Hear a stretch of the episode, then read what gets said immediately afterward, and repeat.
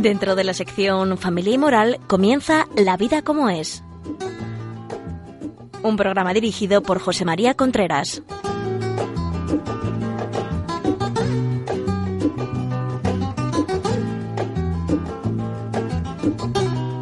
Hola amigos, aquí estamos nuevamente en La vida como es, ya sabe ustedes, el programa que habitualmente cada 15 días tratamos temas relacionados con la familia, relación de pareja, educación de los hijos, sexualidad, noviazgo, etcétera, etcétera, etcétera.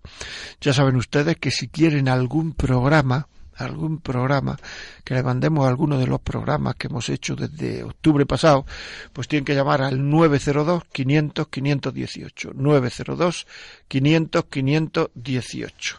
Y le mandaremos el programa a casa. Si lo que quieren ustedes es eh, escucharlo por, por el podcast, lo que tienen que hacer es entrar La vida como es, eh, perdón, primero Radio María, La vida como es, y ahí podcast. Y ahí vienen todos los programas que hemos hecho desde el mes de octubre y el que quieran pues lo pueden escuchar. Muy bien, pues empezamos. Estamos en una época absolutamente ya veraniega. En algunos casos los papás están dando las últimas bocanadas en los trabajos y los niños ya no saben dónde meterse. Los padres ya no saben dónde meter a los niños. Vamos a hablar de educar en verano. Vamos a, a intentar a ver si podemos ayudar un pelín a estos padres que están ya un poco asfixiados entre el calor, el cansancio de todo el año trabajando y los niños que no saben ya qué hacer, pues están un poco desasosegados todo el mundo. El verano es un tiempo para seguir mejorando. Esto hay que saberlo. Es decir, lo que no puede ocurrir es que lo que uno ha ganado en el, en el curso, por decirlo así, en lucha, en mejoramiento personal, en lo que uno ha ganado en el curso, que, que lo pierda en verano. Que lo, lo, que los niños han ganado en el curso. Pues mira, este año en el colegio parece que está más aplicado, eh, parece que ha, bueno, que ha dejado de mentir, parece que se ha enterado de esto otro, que se lleva mejor con sus compañeros, parece que está más trabajador, parece que está menos vago, parece que, parece que, parece que. Pues todo eso no se debe perder en el verano. Y es muy importante eso, que no se pierda en el verano lo que, lo, lo, lo que uno ha hecho eh, en invierno. Importantísimo.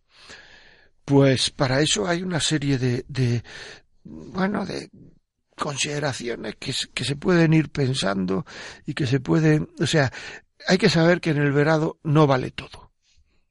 No vale todo quiere decir que si el orden es una virtud, el orden es una virtud en verano, en invierno, en agosto y en, y en enero. Entonces tiene que haber una hora para levantarse y una hora para acostarse. Yo no digo que tiene que ser la misma hora que en invierno, a lo mejor es más tarde, se acuestan más tarde y se levantan más tarde, lo que sea, pero tiene que haber una hora. O sea, por es que cuando no hay orden, todo está descabalado. O sea, cuando no hay orden es muy difícil educar. Orden no es prusianismo de ahora se hace esto y tal que la casa parezca un, un cuartel. Orden es tener claro en la cabeza lo que hay que hacer porque un día a lo mejor pueden quedarse por la noche, otro día no pueden quedarse, otro día se levantan más tarde, otro día se levantan menos tarde, etcétera, etcétera. Pero tienen que quedarse en la cabeza, tiene uno que tener en la cabeza lo que uno quiere conseguir de los críos en el verano. Si eso no se tiene en la cabeza, no se va a educar. ¿Por qué? Porque todo lo que no se programa es muy difícil que salga. Es decir, si uno programa las cosas, pues es fácil que, que, las cosas salgan. O sea, es muy fácil que las cosas salgan. Si uno programa las cosas. Si uno no las programa, pues es difícil que las cosas salgan. Esto está, es así. Vamos a ver. Pongamos orden también un poquito aquí nosotros. Encargos. Los niños deberían de tener unos encargos. Los niños no pueden levantarse, coger la tablet, coger el ordenador, coger lo que sea, si ya son un poquito mayorcitos, irse a la calle y venir a las tres de la tarde, sin saber ni dónde están, ni qué hacen, ni qué. Es el momento de, de educar también, ¿no? es el momento de que los críos crezcan como personas. Si hay en los colegios actividades extraescolares durante el mes de, de, de julio, por ejemplo, o de agosto, de cuando sea, pues a lo mejor puede uno hacer que vaya, o a lo mejor puede hacerse un plan de lecturas, qué libros, preguntar en una buena librería, libros para sus edades, darle un cierto incentivo si realmente pues se leen tantas páginas al día, por lo menos estamos consiguiendo algo, que se lean tantas páginas al día. Es que es muy importante. Y que además lean cosas, o sea, leer es muy importante. Una persona que no lee, y según dicen en España hay un tanto por ciento elevadísimo que no lee nada, es un problema. Pero también es un problema que hay que leer algo adecuado a uno, a la formación de uno. Es decir, si uno, comer es muy importante, pero si uno come lo que no le conviene es un problema. ¿Me explico? Pues si uno lee lo que no le conviene, realmente lo que está metiéndose es veneno. Y esto es muy importante que lo sepamos. ¿eh? No vale que lean cualquier cosa. Nosotros a lo mejor tenemos que consultar eh, o, o, ver páginas de internet donde digan qué libros puede leer un niño de tantos años, de tantos otros, etcétera, etcétera. Encargos, que tengan encargos. Por ejemplo, hacerse la cama. O sea, la, en el verano, como la, la cama no tiene mantas y no tiene colcha, a lo mejor, no tiene lo que sea, no puede estar la cama todo el verano deshecha. Si es que es que es así, ¿eh? si es que las cosas, o sea, que se hagan la cama, que pongan y quiten la mesa, que tiren la basura, que vayan a cuidar a los abuelos, que hagan visitas a los abuelos. O quiere decir, es que si es que les cuesta trabajo, es normal que les cueste trabajo ver a los abuelos. No hay que enfadarse porque al niño le cuesta trabajo ir a ver al abuelo o a la niña le cuesta trabajo ir a ver al abuelo. No hay que enfadarse por eso, pero deben hacerlo. Es normal que le cueste trabajo, pero que lo hagan. Que lo hagan.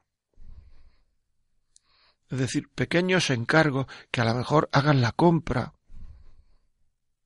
que a lo mejor pues encargos que podéis que tenéis que hacer vosotros por su edad los críos los pueden hacer que lo hagan ellos cada uno a la edad que tiene tiene que hacer aquello que, que, que, su edad le permite y hay que hacerlo. Muchas veces los padres somos tan idiotas, tan tontos, que no dejamos hacer a los niños aquello que deben hacer. ¿Por qué? Porque yo lo hago antes, porque yo tardo menos, porque... claro, claro, claro. Es verdad, lo haces antes, tardas menos, no solamente lo haces antes y tardas menos, sino que lo haces mejor. Pero es que si a los niños no se les deja hacer lo que tienen que hacer, llegará un momento en que tú dirás que esta casa parece una pensión. Y muchas veces es porque no has delegado lo suficiente. Hay que saber delegar todo lo que pueden hacer otros que lo hagan. Las cosas se piden por favor. Las cosas, eh, se acostumbra a hacerlo. Las cosas mm, se le explica a la gente cómo se hacen. Pero no tenemos que tener las cosas de que las cosas tienen que estar bien y la única persona que hago yo, que hace las cosas bien, soy yo. Y luego además de eso, pues igual tienes hasta un problema con tu marido o con tu mujer porque mm, aquí nadie hace nada. ¿Me estoy explicando? es que tenemos que ser, eh, que tenemos que ser, mm, tenemos que tener inteligencia emocional, inteligencia práctica. Inteligencia práctica en la vida es muy importante, porque aunque la cama esté un poquito peor hecha, aunque el pan se haya comprado un poco más tarde, aunque la habitación esté un poco menos limpia, aunque los baños estén un poco menos limpias, estás enseñando a tu hijo a no perder el tiempo tanto, a hacer las cosas, a ayudar, a, porque muchas veces mucha igualdad, mucha igualdad, pero no dejamos hacer la gente las cosas, que la hagan, ya que las hagan, es que la gente aprende a hacer las cosas haciéndolas. Nosotros tenemos que explicarle un poco, pero luego las harán y cada vez las harán mejor. Y los otros sería un error que luego vayamos corrigiendo esas cosas que han hecho el otro.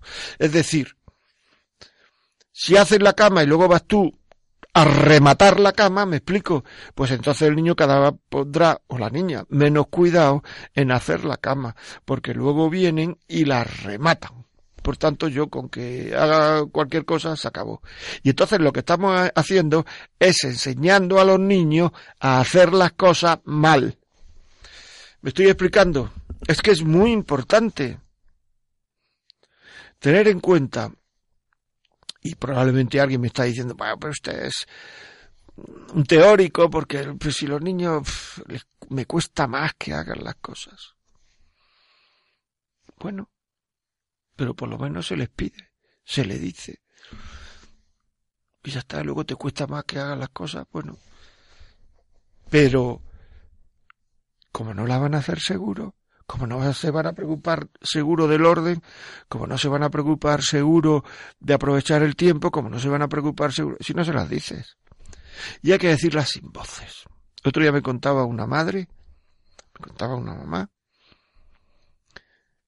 que eh, su hijo de seis años le había dicho a su abuela, es que mi madre está todo el día dándonos voces. Seis años. Que qué hacía ¿Que qué hacía? Yo le dije, no dar voces. Y es que es así. No dar voces, o sea, somos un ejemplo para los hijos. Probablemente, y además, quedaros con esta frase, por favor, probablemente los hijos, en muchísimos casos, no harán lo que les decimos, pero sí harán lo que nos vean hacer y lo harán con cinco años y probablemente con cincuenta.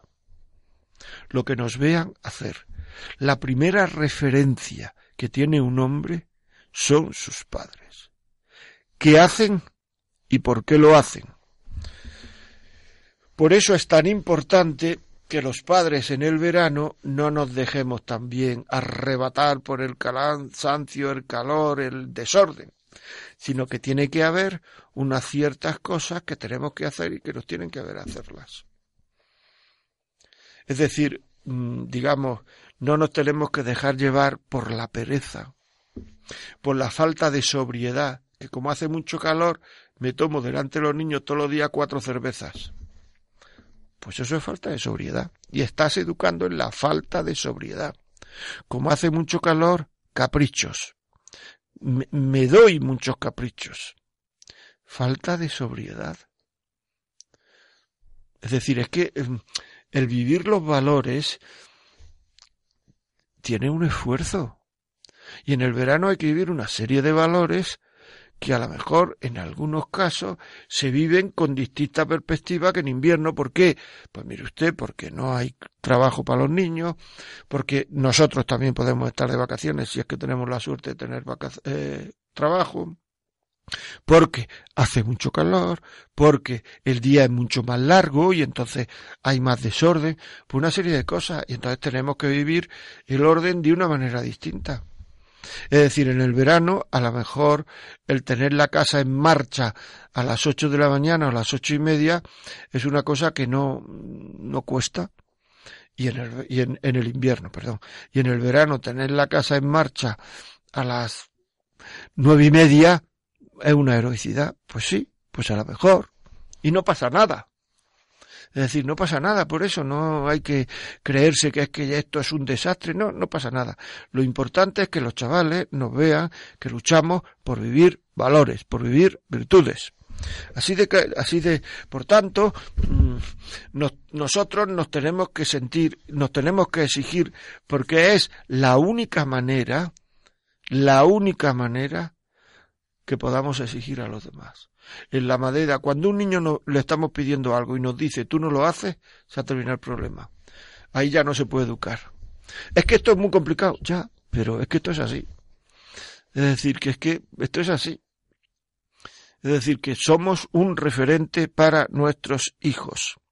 Actualmente hay una cantidad tremenda de gente herida porque no se han sentido queridos por sus padres.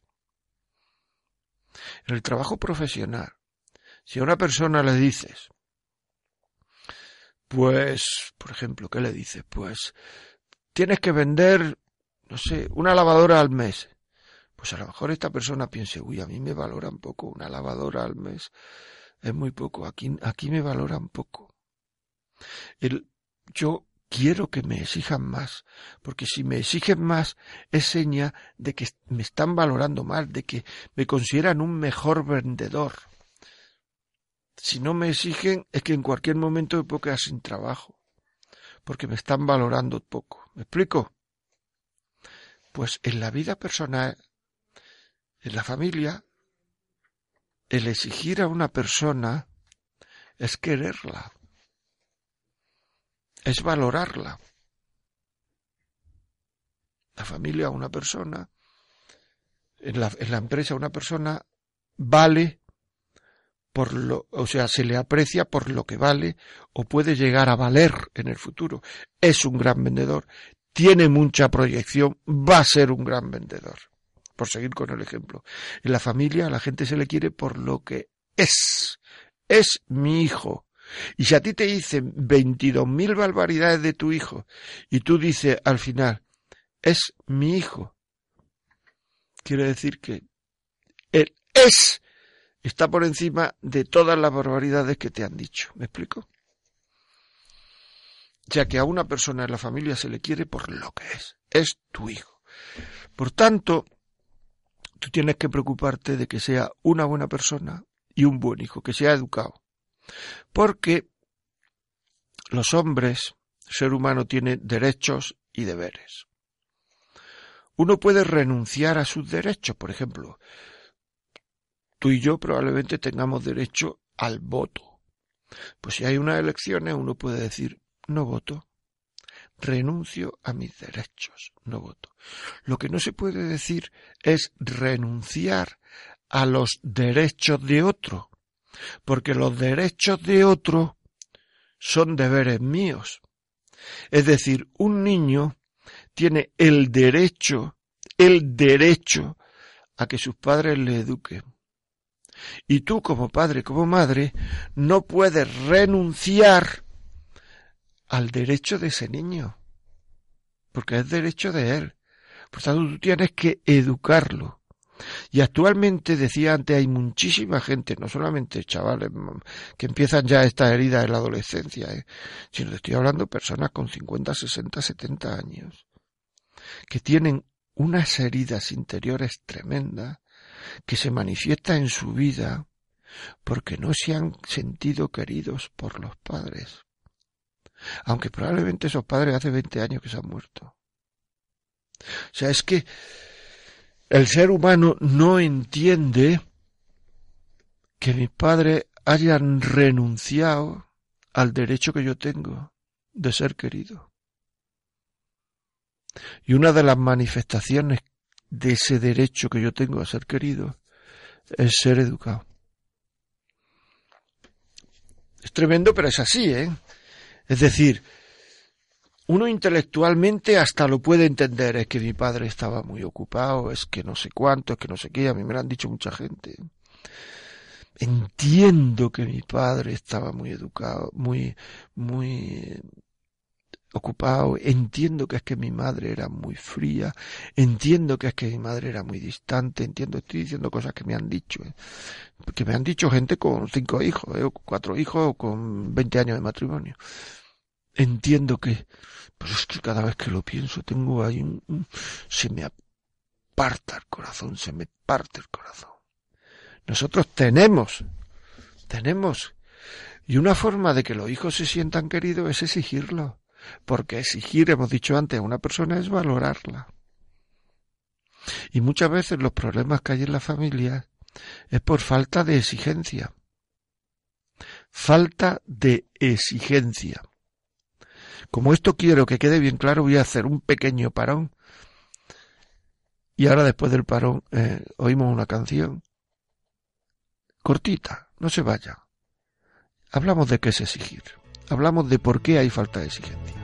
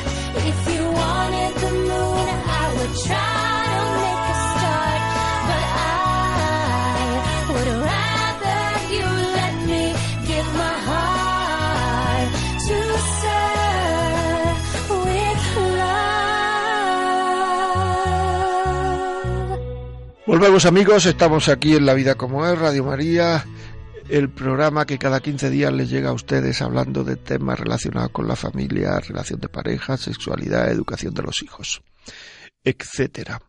Ya saben ustedes que si quieren contactar con nosotros nos pueden escribir a la vida como es arroba radiomaria.es la vida como es arroba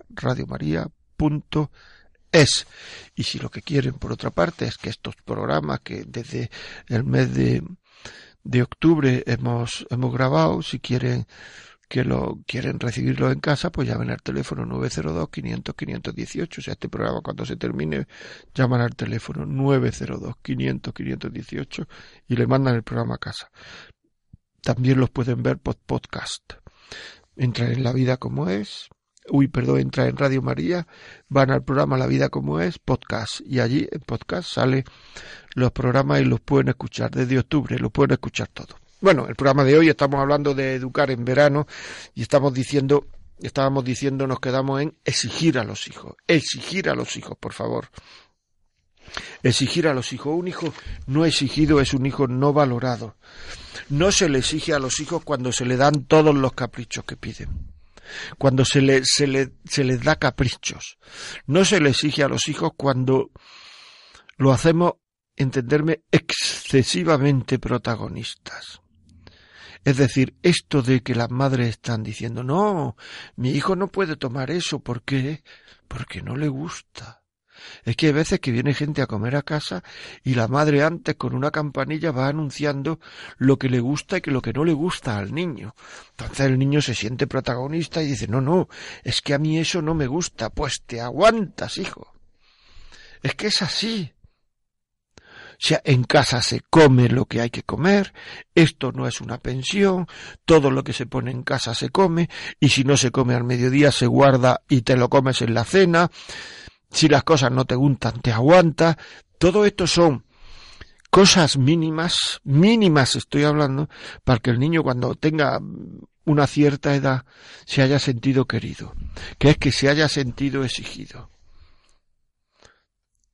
es que no exigir, yo comprendo que el exigir nos lleva a muchos nos y llega un momento en que uno dice, mira, que haga lo que le dé la gana. No, no.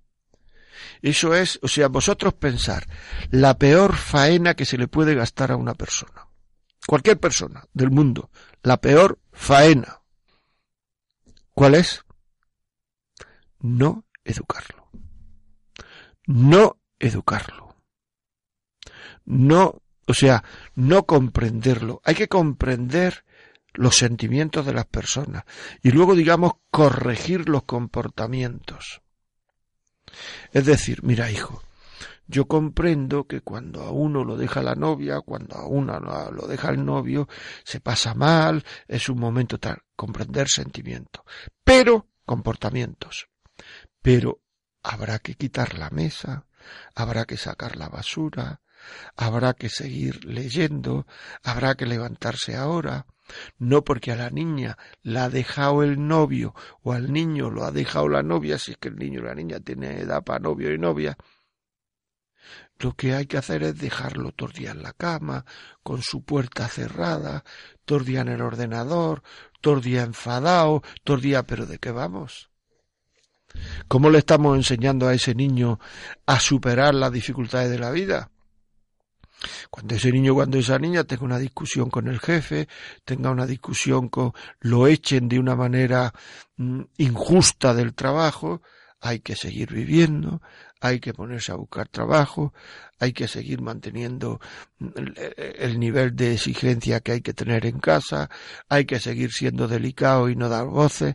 Es decir, tenemos que exigir, tenemos que enseñar a los hijos a ir contracorriente a ir contracorriente, a ir contracorriente, porque en esta vida se va contracorriente. ¿Y qué es ir contracorriente? Ir contracorriente es ir contra sentimientos. Las cosas se hacen aunque no nos lo pida el cuerpo. O sea, educar es enseñar a los hijos a gestionar las ganas. Es que no tengo gana, pues sin ganas. Es que no te... Pues sí, pues sí, pues sí. Es decir, gestionar las ganas. La gestión de las ganas es muy importante, muy importante, no un poco, muy importante. Pero claro, para que esto ocurra, nosotros tenemos que saber gestionar nuestras ganas que la razón por la que no hacemos las cosas o por la que las cosas las retrasamos de una manera indefinida, que al final es como no hacerlas, sea que no tenemos ganas. Es muy importante el mantener un cierto nivel de exigencia y que los hijos nos vean ese nivel de exigencia. Cuando ese nivel de exigencia, cuando se exigen, que esto es muy importante, cuando se exige sin que los hijos se sientan queridos, no digo que no los queramos, sino que ellos se sientan queridos. Cuando se exigen que ellos no son queridos, ese chaval nos va a dar, o esa niña nos va a dar muchos problemas.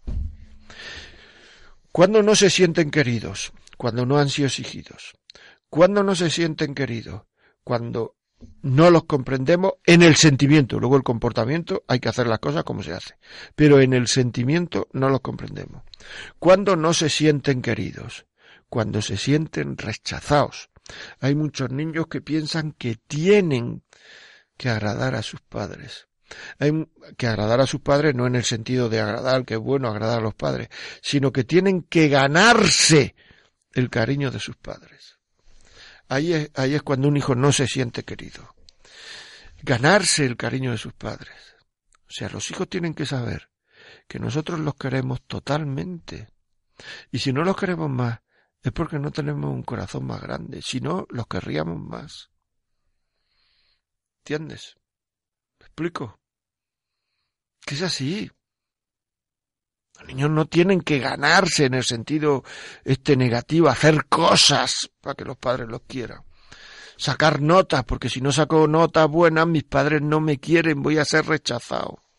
Cuando esto ocurre, y es muy frecuente, los hijos se ponen a la contra. Entonces, ¿por qué? Porque la forma de destacar de los hijos por lo positivo no ha podido ser. Yo hago las cosas bien y tal, mis padres no me hacen ni caso. No me valoran. Y llega un momento en que el chaval, sin que sea un pensamiento lógico, sin que sea un pensamiento consciente siquiera, pero el chaval dice que la única forma de de aquí destacar es llevando la contraria.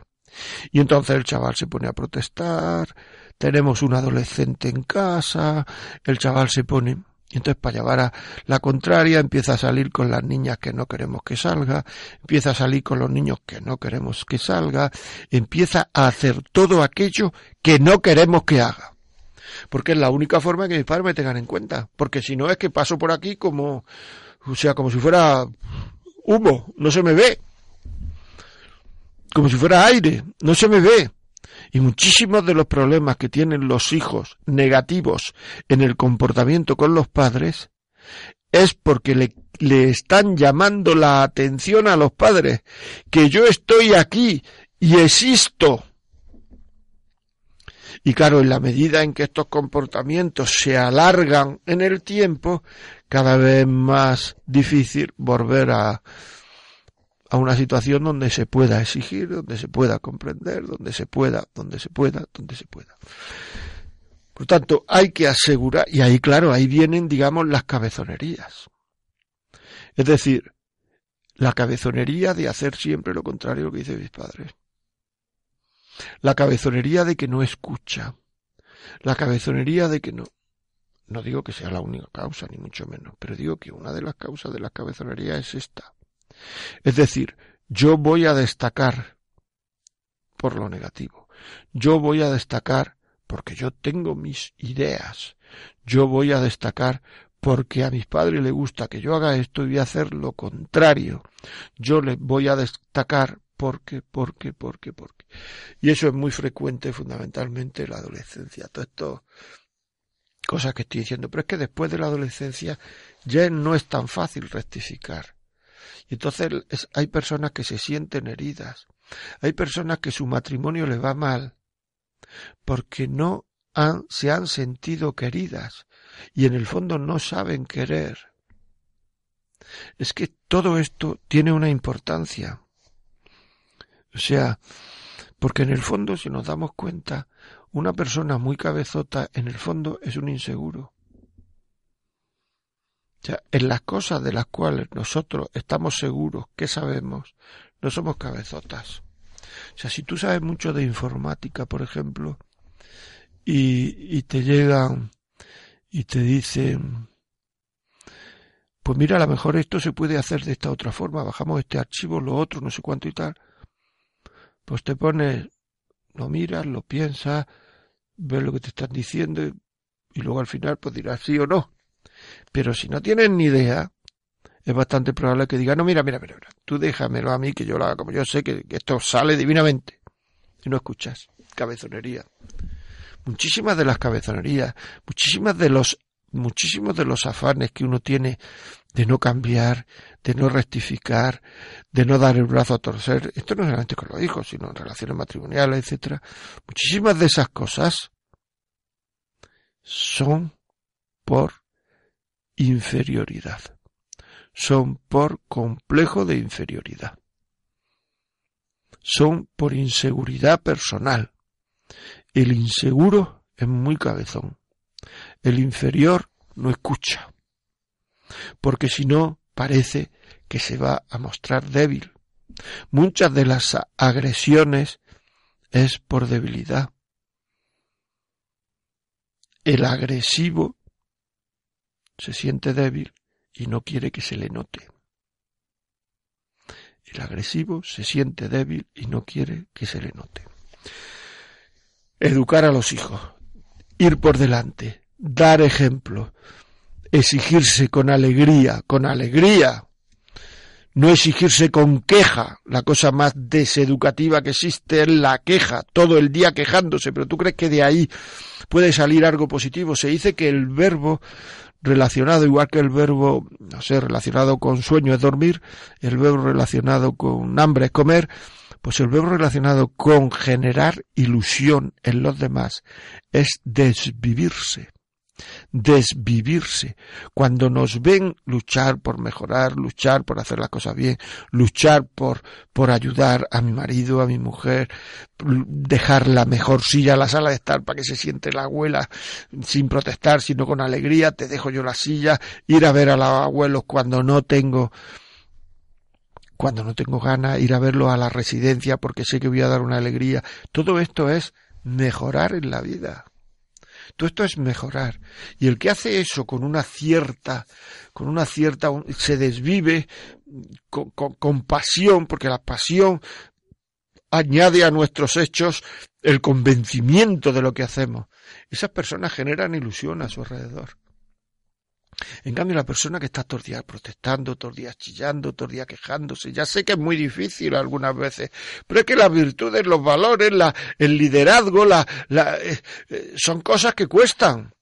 La capacidad de ilusionar son cosas que cuestan. Claro, son cosas que cuestan. Si eso nos ven los hijos, antes o después, harán lo que nos ven lo que nos ven, porque los hijos, como he dicho antes, puede que no hagan lo que les decimos, pero van a hacer lo que, lo que hacemos. Esto es, y otra cosa que es muy importante, que vamos a dar otro pequeño parón porque voy a cambiar de tema.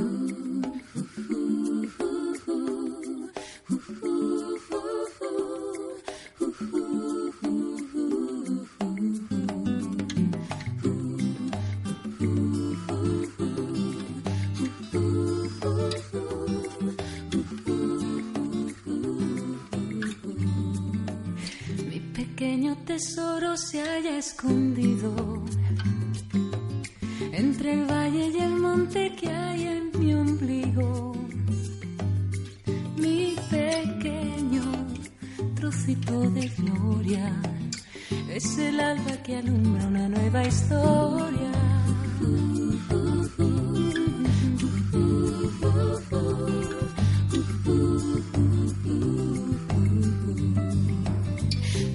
Pequeño tesoro quiere ver cosas y por él me despliego como una rosa. Mi pequeño trocito de vida es un ángel que viene a mí de puntillas.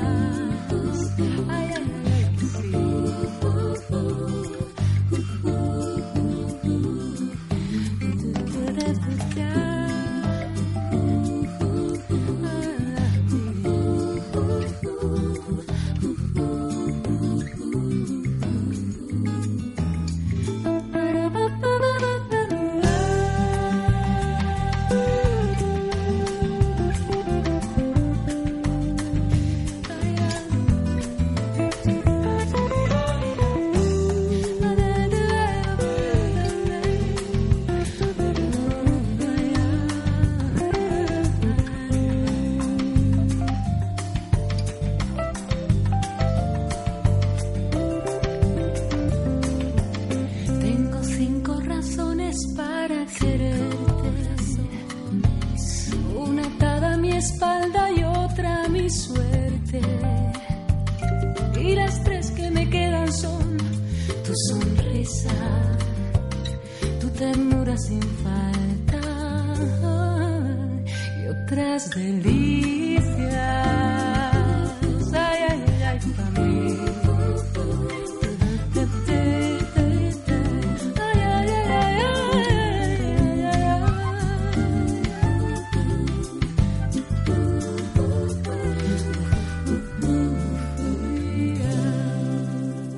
Continuamos aquí, amigos, en la vida como es. Estamos aquí, ya saben ustedes que este programa habla de todo lo relacionado con la familia, las relaciones, la sexualidad, educación de los hijos, etcétera. Ya saben ustedes que si quieren algún programa desde el octubre que empezó la temporada hasta ahora, pues pueden pedirlo a 902 500 518. Le mandan un CD, un DVD y ahí lo tienen. Y si lo que quieren es eh, bajárselo eh, estos programas en, en, en internet por podcast, pues entonces lo que tienen que hacer es lo mismo, ¿no? Es decir, es entran en la vida como es, eh, entran en Radio María, la vida como es, y ahí están todos los podcasts del año. Bien, hoy estamos hablando de educar en verano, que hay algunas características específicas.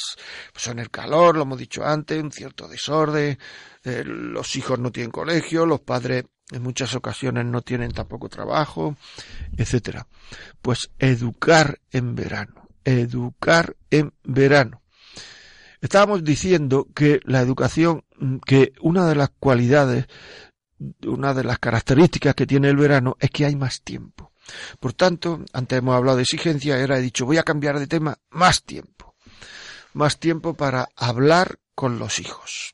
Fundamental hablar con los hijos. Si os dais cuenta, muchas veces pensar, ahora es un momento, estáis oyendo el programa, pensar, yo de qué hablo con mis hijos. Vamos a ver. ¿Qué sale? ¿Hablo de qué? ¿De fútbol? ¿De política? ¿De si está la comida buena o mala? ¿De lo que tienen que hacer y no hacer? ¿Estudiar, no estudiar? Pero se puede pasar la vida de unos niños hasta los 18 o 20 años que uno se independiza o se puede independizar o a los 30, me da igual, sin que haya tenido una conversación seria con sus padres. Yo esto lo pregunto mucho a los matrimonios, a la gente que viene a hablar conmigo, porque muchas veces no saben comunicar y es porque en casa no han comunicado nunca con sus padres. Le digo, pero vosotros de qué hablabais con vuestros padres? Nada, de... No te saben decir del día a día. ¿Y qué es el día a día? Nada. Si está la merienda puesta, si no está puesta. No han tenido nunca conversación y con los hijos hay que hablar. Hay que hablar de la vida, del tiempo, de la duración de la vida, enseñarles a pensar en definitiva. El otro día me decía un chaval, dice es que alguna vez mi padre me dice piensa y se me queda la mente en blanco, es que yo debo de no saber pensar. Es que para pensar hay que alimentar la mente. Si no solo piensa uno en lo que le apetece. Y si no ha tenido conversaciones con sus padres que hayamos hecho interesantes las cosas importantes de la vida. Las cosas importantes de la vida son la vida misma, la muerte, o sea, toda filosofía, todo pensamiento se hace sabiendo que el hombre va a morir. Y ahora mismo es una de las cosas que están absolutamente prohibidas en la sociedad. Te salen muertes muy lejanas y por televisión. Pero ahora mismo ya no se ven entierros. Las cajas se cierran en los tanatorios para que nadie vea al muerto y los tanatorios tienen muy buenas cafeterías y dentro de poco a lo mejor hay hasta salas de fiesta. Es decir, yo no digo que, haya que, no haya que tener cafetería, entiéndeme, es decir, que en la vida moderna la muerte está prohibida. La gente se tiene que morir a escondidas. Porque si no me puedo hacer, me puedo poner a pensar y si pienso puedo terminar triste. ¿Se entiende? Que termino triste.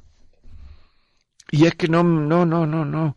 Entonces la gente cuando se pone a pensar, a lo mejor consume menos, a lo mejor ve menos televisión, porque a lo mejor lee más, a lo mejor tiene menos tiempo porque educa mejor a sus hijos, le dedica más tiempo a los hijos, y de lo que se trata es de la que la gente no piense. O sea, que la gente se levante, se ponga unos cascos y se los quita cuando se acueste. Entonces, claro, pensar en la muerte. Pesa mucho más, o sea, hablar con los hijos de la muerte. Me decía una vez un médico eso, que ahora a los niños no se les dice ni que se ha muerto el abuelo, se le dice que se ha ido. Pero decirle que se ha muerto el abuelo, hombre. Y si te pregunta, ¿y qué es eso? Pues que se ha muerto, que aquí esta vida tiene un final. Entonces uno es que yo no creo que haya otra vida. Pues mire usted, si usted no le hace pensar a los hijos, o sea, si no hay otra vida, realmente todo vale. Entonces, ¿para qué educar? ¿Para qué? Sí, sí, para convivir mejor, sí, sí, pero todo eso al final son bienes que son muy poco atractivos cuando viene la fuerza de los sentimientos y de la pasión y de la hay muchos filósofos que han dicho, si no hay otra vida, si no hay Dios, todo vale, ¿para qué? O sea, ser bueno, ¿para qué? Ser malo, ¿para qué? Ser, todo vale. Y es que todos los pueblos, o sea, una de las cosas más globales de la vida de las personas es y ha sido la creencia en Dios.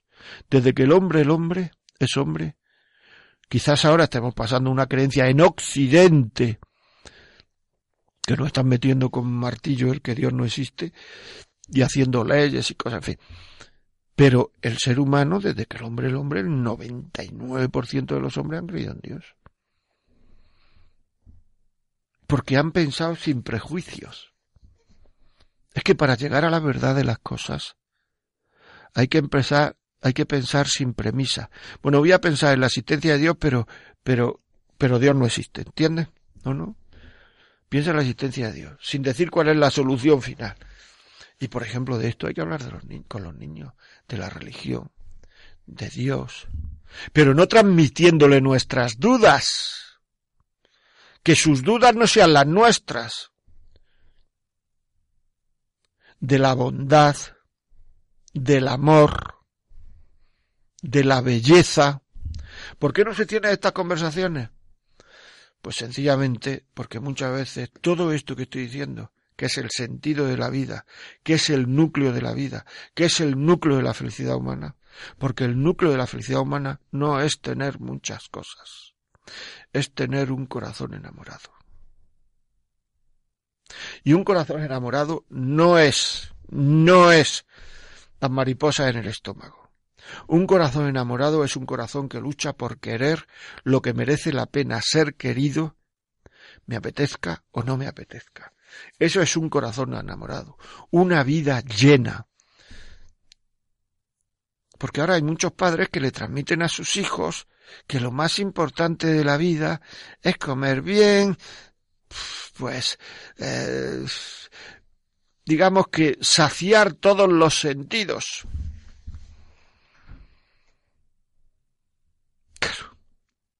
Me decía un chaval una vez que lo más importante para mi padre es comer bien, acostarse con muchas tías, estar, separado de mi madre, estar... Nah. Nah. Nada. Una pena. Una pena. Estoy hablando de un chaval con 20 años, ¿eh? Y eso es como un virus, decía que me han metido en la cabeza, que es que yo no sé ¿Cómo quitármelo? Descubrimiento de la vida, descubrimiento de la vida, descubrimiento del amor, de la belleza, de, de, de, de, lo bonito que es el esfuerzo muchas veces para querer, descubrimiento de ayudar a los demás, ayudar a los demás por amor, no por sentirme yo bien, porque hay mucha gente que ayuda a los demás por sentirse a ellos bien, por amor a los demás. ¿Y por qué hay que querer a los demás? Pues mire usted, porque somos hijos de Dios todos. Y si no somos hijos de Dios, yo por lo menos a mis hijos he procurado transmitirle esto. Y procuro transmitirle esto. Porque es que si no, es que si no, ¿qué decimos? Si nos pregunta el niño dónde está el abuelo cuando se ha muerto y no sabemos qué decirle. Porque si le decimos está en el cielo, el chaval sigue preguntando y como yo no tengo que creer, porque yo soy muy moderno, un lío de la Pascua. Y le estamos metiendo a los niños un lío de la Pascua, que ya ese lío cuando viene la hormona y tal, en la, en la, en la pubertad, adolescencia, etcétera, va solidificando y bueno, hemos creado, hemos educado, mm, no hemos educado, hemos, ahí tenemos una persona detrás de mariposas y cuando se terminan unas mariposas me voy con otra para que empiece otras mariposas y cuando y el objetivo de mi vida es pasarlo bien hasta que me doy cuenta de que eso no basta y entonces la vida se convierte en una cosa un poco vacía que muchas veces uno no quiere decir en voz alta porque tampoco es moderno decir y tampoco es o sea decirse a sí mismo he perdido la vida pero es muy duro. Pero tenemos que saber que si hay creencia, la vida no se pierde. Puede empezar la uno hasta con 90 años, que es cuestión de arrepentirse y empezar de nuevo. Es un tema duro, pero así es. Es un tema fuerte, pero así es. Y si no, estamos haciendo Blandy Blue. Amigos, no me queda más tiempo. Esto es como es y la radio tiene sus horas. si, este programa les resulta interesante, ya he dicho, pídanlo. 902 500 518. O si no, bájeselo de podcast. Dentro de dos o tres días estará colgado ya en, en el podcast de La Vida como es de Radio María y ahí lo tienen ustedes. Y nada más, pues eh, ya saben que nos pueden decir todas las cosas que quieran en la vida como es, Radio María, la vida como es, arroba radiomaria.es. Pues nada, que tengan un buen día y hasta el próximo.